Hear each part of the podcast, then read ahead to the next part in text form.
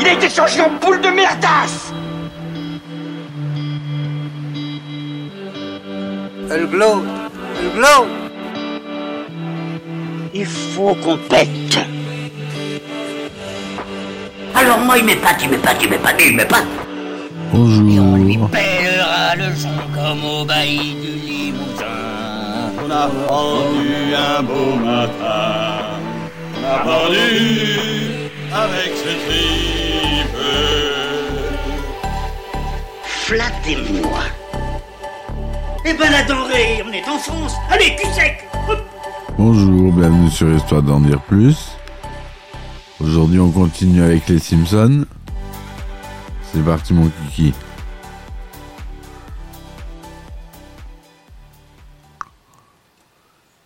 Alors, les Simpsons euh, forment une famille américaine typique. Homer, le père travaille en tant que responsable de la sécurité à la centrale nucléaire de Springfield. Un poste en contradiction avec son imprudence. Il est considéré comme bête, mais il s'avère que la cause de son idiotie est un crayon introduit dans son cerveau depuis son enfance. Obèse, il aime boire des bières devant sa télé. Il est marié à Marge, stéréotype de la mère au foyer ordinaire. C'est une femme bleue, fleur bleue mais attachante. Ils ont trois enfants. Bart, un fauteur de troupe de 10 ans.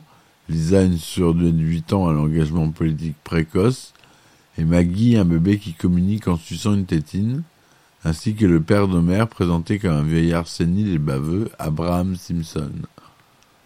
Bien que les Simpsons soient une famille à problème, plusieurs épisodes examinent leur relation et montrent qu'ils souvent qu'ils prennent soin les uns des autres. La famille possède un chien, Petit Papa Noël, et un chat, Boule de Neige 5 renommé Boule de Neige 2 dans l'épisode, Roboflop. Ces deux animaux de compagnie ont eux-mêmes des rôles vedettes dans plusieurs épisodes, malgré les indications du temps qui passe, comme les vacances, les fêtes ou les anniversaires, la mort de certains personnages ou des divorces, les personnages ne vieillissent jamais ont l'apparence qu'ils avaient à la fin des années 80. La série comporte de nombreux personnages secondaires, comme les professeurs, les amis de la famille, les célébrités locales. Certains sont associés à des endroits particuliers, comme Mo, le propriétaire du bar fréquenté par Homer, ou Lenny et Carl qui travaillent à la centrale nucléaire. Au décès de l'actrice Maria Wallace, le personnage qu'elle doublait, Edna Krapabel, a été mis à la retraite.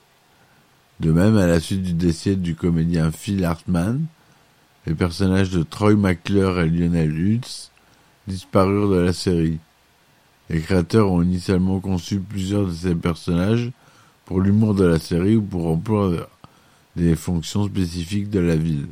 Certains d'entre eux ont des rôles plus en plus importants et par la suite ont même les rôles principaux sur certains épisodes. D'après Matt Groening, la série a pris l'idée d'une large gamme de personnages communs secondaire de la série comédienne SCTV.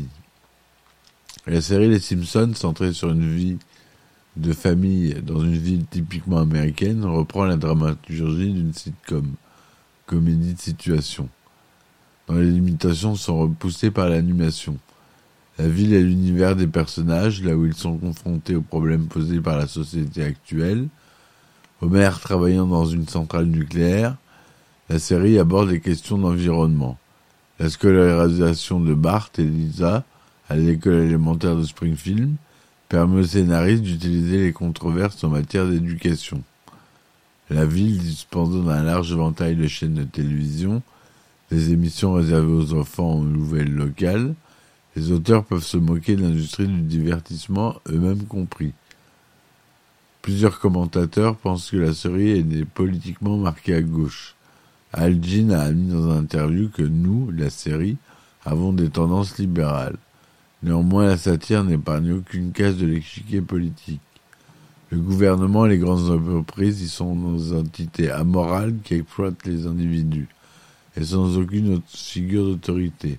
Proviseurs, patrons, policiers, etc., ne viennent racheter les abus et les faiblesses de, l'autre. Dans les Simpsons, les politiciens sont corrompus, La police est incompétente et le clergé doute. La religion est un thème récurrent de la série et la plupart des cultes majeurs y sont apparus. Politique et sexe sont tellement critiqués par l'apparition à la caricature de nombreux présidents américains ou chefs de secte connus. Le comportement sexuel est souvent source de blagues dans la série, voire thème de certains épisodes, tout comme l'homosexualité qui est abordée dès les débuts de l'émission. Bien que les personnes homosexuelles sont parfois source de gags, la série propose surtout des commentaires sur la façon dont cette partie de la population est traitée dans la société américaine. Elle est d'ailleurs la première série d'animation en début de soirée à dépeindre un baiser entre deux hommes dans l'épisode Simpson et Delilah diffusé en 1990. Les Simpsons ont souvent été comparés à des devins, notamment depuis l'élection du président Donald Trump du 20 juillet 2017. En effet, dans un des épisodes datant de 2000, on peut voir Lisa Simpson dans le futur, alors présidente des États-Unis, évoquer Donald Trump en tant que son prédécesseur. La série a lieu dans la ville américaine fictive de Springfield, sans aucune coordonnée géographique ni différence à un État américain qui permettrait de déterminer son, son emplacement. Les exégètes tentent de déterminer l'emplacement de la ville en tenant compte de ses caractéristiques, de sa géographie et des lieux situés à proximité. Face à de telles questions, ces concepteurs se montrent très évasifs.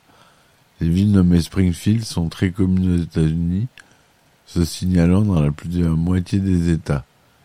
La géographie des villes et ses, environs comprend des côtes, des déserts, de vastes terres agricoles, des hautes montagnes ou simplement tout ce que l'histoire de la série exige. Matt a confié que Springfield partageait un nombre de similitudes avec Portland en Oregon, la ville où il a grandi. Le générique. Donc euh, le générique d'ouverture de Simpsons, c'est une des caractéristiques les plus mémorables de la série. Presque tous les épisodes s'ouvrent par un, un, zoom sur le titre des Simpsons, puis sur la ville de Springfield. Ensuite, on voit les membres de la famille qui rentrent à la maison en même temps sans saluer afin de s'installer sur le canapé pour regarder la télé. Le générique permet de cerner rapidement la personnalité et les personnages de chacun le caractère de chacun. Il a été créé par David Silverman, premier travail qu'il a effectué au début de la production de la série.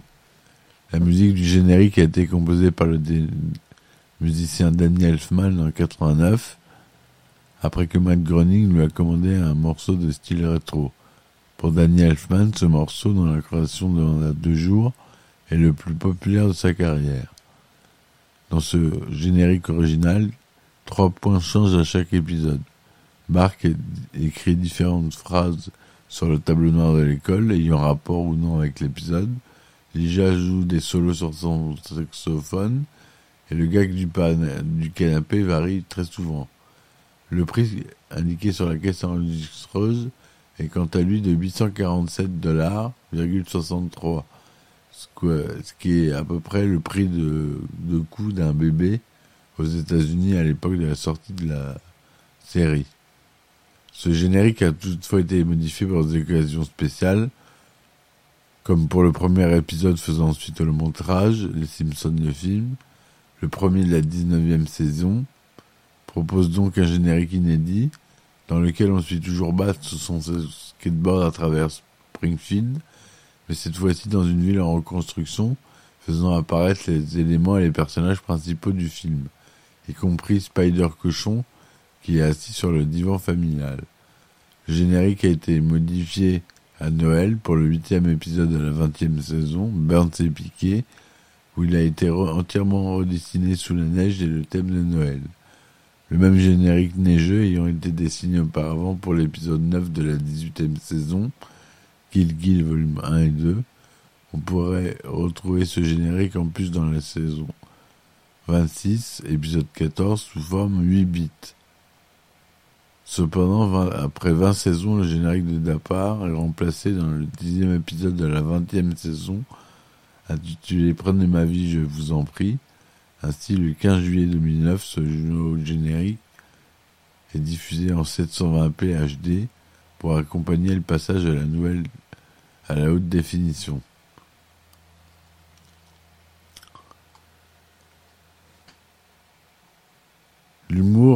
Se nourrit de références culturelles dont la grande variété permet de toucher le plus large public. Celles-ci appartiennent souvent aux univers du cinéma, de la télé, de la musique et de la littérature, de la science ou de l'histoire.